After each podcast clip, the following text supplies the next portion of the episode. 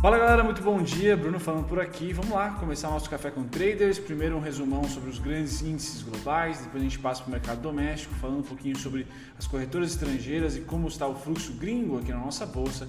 E a gente termina com os principais ativos mais negociados do dia de ontem, dia 20. Vamos lá. Maravilha, começando pela canhota do nosso gráfico aqui, os principais índices globais, índices à vista. Estados Unidos na pole position aqui com S&P 500 e Dow Jones ambos subindo. S&P 1.67, Dow Jones 1.52, mas eles estão sozinhos hoje. Europa retrai, realiza DAX caindo 1.33, Reino Unido 0.82, seguido, né, ou seguindo essa linha, está a Ásia com queda mais amena, bem verdade. Japão 0.21 de queda, Hong Kong 0.49 de queda. Pois bem, a notícia boa e para a semana inteira está perdurando dessa maneira. São os contratos de petróleo. Então o Brasil se torna muito resiliente, mesmo com recessões ou retrações, realizações globais. Isso na ótica de mercado financeiro. O Brasil se torna resiliente quando nós temos petróleo, minério de ferro, proteína animal, grãos subindo. Então commodities ditam aqui o humor de mercado, principalmente porque o volume financeiro é muito é, concentrado nessas blue chips seja dois exemplos clássicos, Petrobras e Vale. Tá? Então é importante ter petróleo bruto, já quica aqui os 36 e 48 dólares. Isso é muito bom. A partir dos 35 já entramos aqui em território excep excepcional, tá? Para a nossa indústria petrolífera aqui do Brasil. Interessantíssimo, o Brent negociado a 36,48, uma alta de 2,27. O Bruto seguindo também a linha, negociado a 34 dólares, uma alta de quase 2%. Então, muito bom aqui. O Brasil ganha músculos aí de hipertrofia para sobreviver a possíveis realizações globais. Legal, metal, o que, que nós temos aqui? Minério de ferro extremamente resiliente, subindo 0,53% e já deixou os 90 dólares ali como suporte tá? Rumando aí para os 100 dólares, quem sabe não repete um grande ciclo ah, que aconteceu na primeira ah, década dos anos 2000. Todo mundo de olho, principalmente na Vale e no setor metalúrgico, siderúrgico aqui nacional, ganha força com essa commodity recebendo compras no curto prazo. Pois bem, passando dos metais, a gente vai para o agrícola. Hoje, nada de, de interessante no setor agrícola, então queda para café, queda para algodão e queda para soja. Bem verdade que a soja está caindo 0,21, bem ameno, né? Então, neutro, soja, algodão cai um pouquinho mais, 0,91 e o café menos 1,31%. Parte positiva das agrícolas trigo. Então os hermanos ganham um pãozinho, fica um pouco mais caro aqui, 1,41% de alta e o açúcar finalmente vence os 10 centavos, subindo mais de 3%, 3,13%, milho subindo 0,16%. Tá? Então o setor agrícola, principalmente de grãos aqui, sem muita novidade, sem muito alarde, sem uma tendência ou um dia extremamente comprador ou vendedor. Tá? Vamos passar agora para o setor de proteína animal.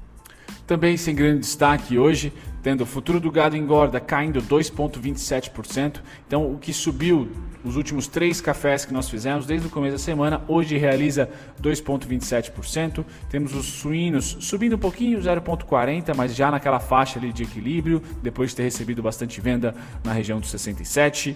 Temos também Futuro de gados em pé, neutro, 0,18 de queda. Então, hoje, para as commodities do setor agrícola, não deve ser nenhum dia expurgante. O que ganha destaque vai ser o volume financeiro das blue chips, principalmente Petrobras e Vale.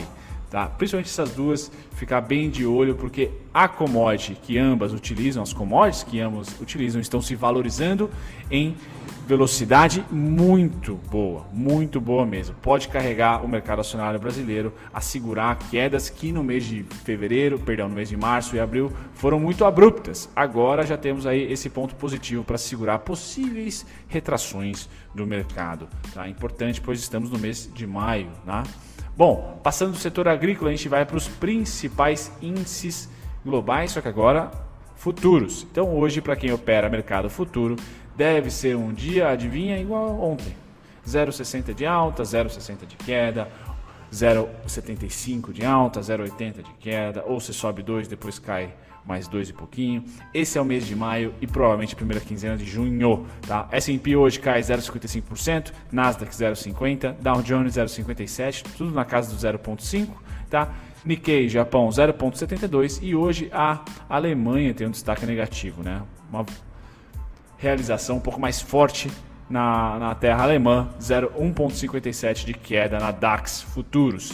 Tá? Passando agora para os contratos de juros e a interação dos gringos com ele, sem tendência, continua nessa faixa aqui de um mês, praticamente, não, um mês e pouco, um mês e cinco dias atrás, 16 de abril até hoje. Então, realmente, o mercado de juros só ganha tração quando há reunião do Copom. Tá? Então, fica sempre atento à próxima reunião para saber se dessa vez mantém o script de venda, porque a nossa Selic vai cair, ou se há compra no pré-reunião.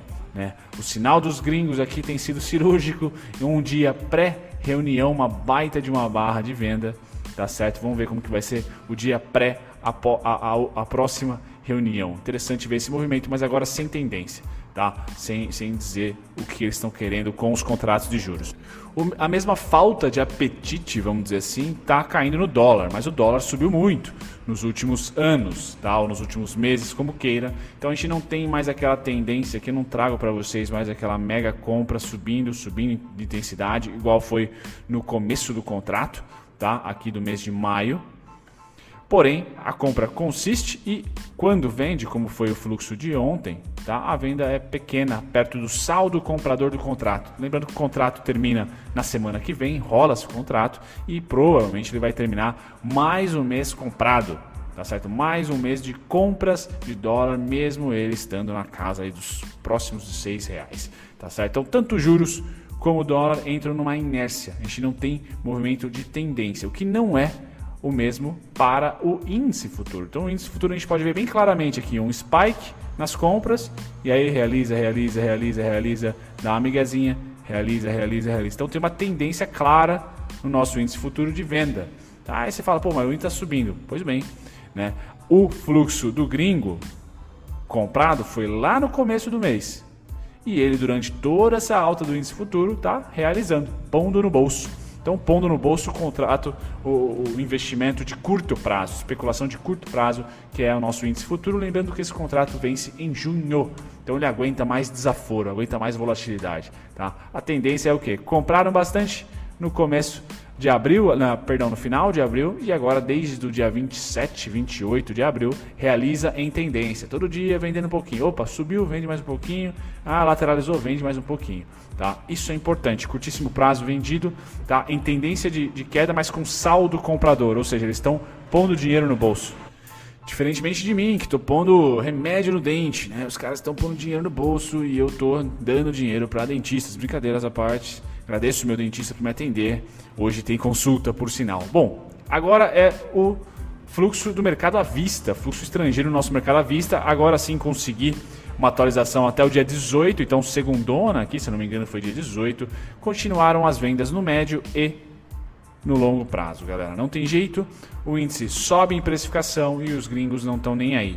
Nem a, a, a realizando as vendas eles estão. Tá? Estão, na verdade, em stand-by de sexta para segunda. Vamos ver como vai ser dia 19 e 20. Porém, não há compra, não houve compra na segunda. Não houve compra, provavelmente na terça. A gente vai ver isso amanhã. Tá? Então o mercado sobe, eles não estão nem realizando. Eles estão ali esperando algum noticiário. Isso pode remeter a problemas domésticos nossos, como política, taxa de juros, a reforma, tá certo? O gringo, então, deixa o Brasil uma nau assim sem capitão, vamos dizer assim, já que eles participam de 40% do nosso volume financeiro, tá? Eles não estão muito nem se posicionando, tá? E nem realizando. Estão deixando o home broker de lado, desligado no caso do mercado à vista, ou seja, investimentos de médio e longo prazo.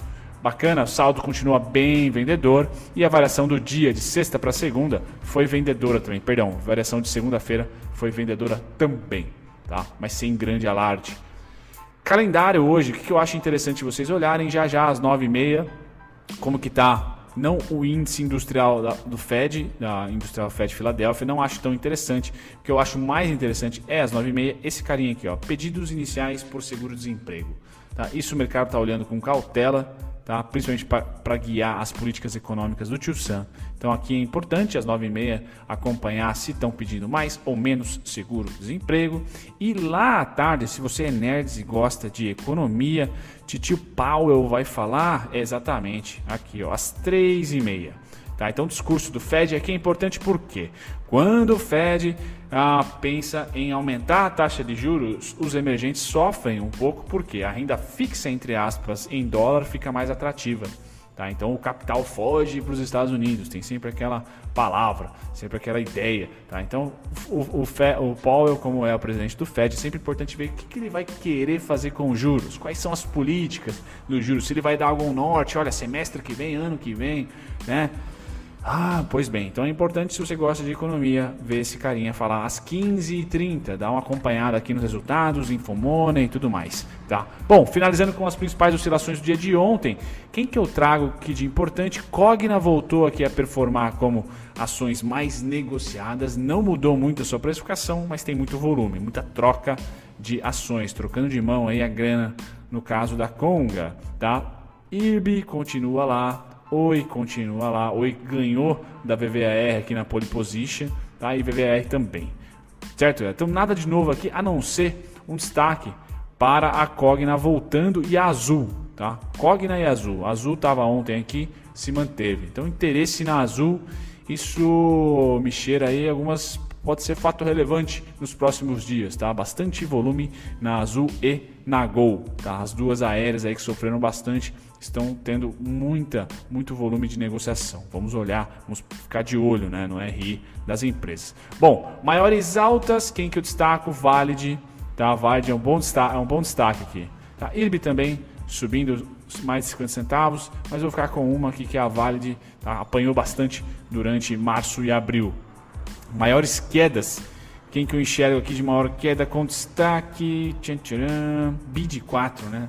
BID 4 tá merecendo até um vídeo, acho que eu não fiz vídeo da BID 4, fiz do Bepan recentemente. Então, BID 4, queda interessante. SUSB também, mas subiu enormemente. Então, fico aqui com a falta de apetite para os bancos digitais. Tá certo? Falta de apetite. Certo, galera? O que eu achava que ia ser uma vantagem, um período quarentenado ter banco digital, talvez o mercado não tenha entendido da mesma maneira. Certo, galera? Então fico por aqui, até o próximo café. Tchau, tchau. Muito obrigado se você ficou até o final do conteúdo. Eu agradeço a companhia de vocês e eu estou aqui para convidar vocês a pesquisarem, talvez de uma maneira mais dinâmica, os conteúdos que vocês esperam aqui do canal assistir e também aprenderem do zero e de graça com a nossa descrição. Vamos lá, para você pesquisar exatamente o ativo ou o tipo de conteúdo que você quer achar aqui no canal, visite as nossas playlists. Aqui é só clicar em playlist, depois você vai ser direcionado a todas elas e aqui você vai encontrar o seu ativo preferido, o ativo que você quer estudar, unit preferencial, ordinária ou playlists que contemplam aqui ações com alto dividend yield, ou duelo de ações, onde eu comparo duas ou três, cinco ações até que vocês pedem para mim nos comentários. Passar as playlists, você também pode aprender do zero e de graça, visitando a nossa descrição. Só ir lá na descrição de qualquer vídeo meu, você vai encontrar aqui primeiro e-books gratuitos e também videoaulas feitas por mim, gratuitas, sendo três principais aqui também temos as masterclasses e mais relatório e e-book para você aprender não só análise técnica, mas também um pouquinho de fundamentalista.